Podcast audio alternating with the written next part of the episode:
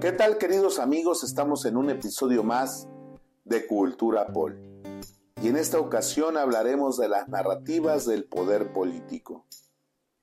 La manera más fácil de contar una historia es aprovechar las historias que nuestras audiencias ya tienen en sus cabezas, los marcos de referencia o esquemas que ya usan para darle significado a las cosas que ocurren en sus vidas y a la información que consumen.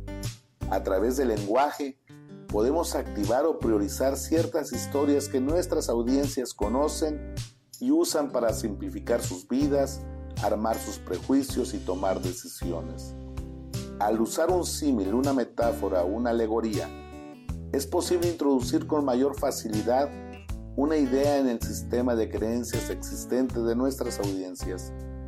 Esto incrementa la probabilidad de que la historia sea oída, recordada, entendida y repetida.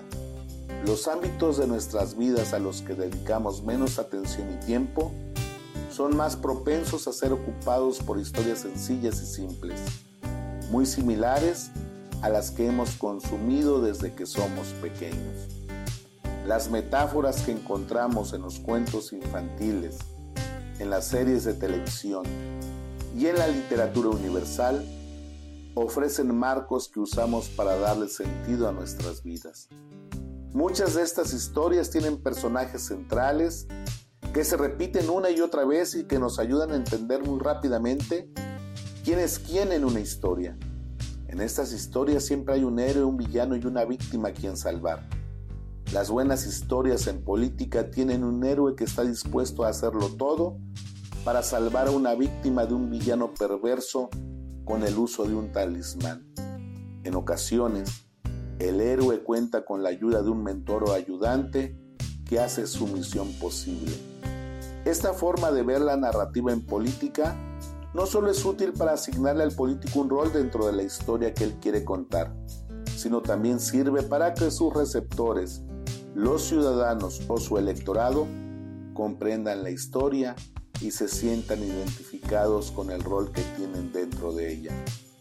Cuando un político en gobierno o en campaña construye una narrativa con estas características y le asigna el lenguaje de una historia familiar y emocional correspondiente, incrementa las probabilidades de que su punto de vista sea oído, comprendido, recordado y compartido.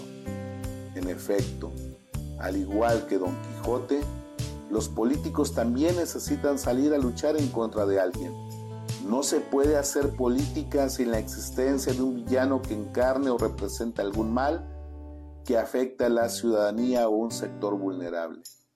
Al definir a un villano al cual combatir, facilita al político un rol en la configuración de la narrativa que quiere contar a su electorado.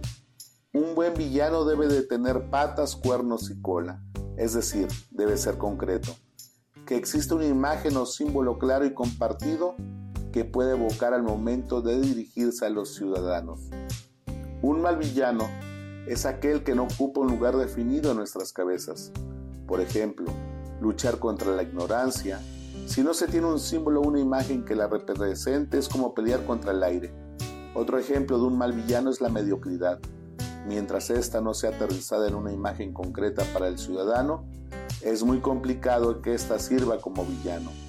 Así como toda buena historia política debe tener un buen villano, también debe tener una buena víctima a quien salvar. Esta víctima normalmente tiene que representar algún sector de la población que deba o necesita ser salvado de las garras del villano. El tener claro quién es la víctima de la historia le da claridad al político y al ciudadano sobre la historia que le estoy contando. ¿Qué represento yo como héroe? ¿Y cuáles son mis prioridades en materia de política pública? En todas las historias políticas exitosas, siempre existe un héroe quien es llamado por sus cualidades a luchar contra un villano que viene causando daño a una víctima. El político siempre tiene que presentarse como la única persona capaz por sus cualidades de defender y luchar por la princesa. El héroe no puede cambiar la situación de la princesa sin una varita mágica, sin un talismán, sin un arma secreta. Ese talismán da cuenta de la capacidad del héroe para salvar a la princesa. Gracias a este objeto preciado, él o ella y nadie más tiene mayor probabilidad de derrotar al villano. Una buena historia permite ocupar un lugar en la mente de los ciudadanos.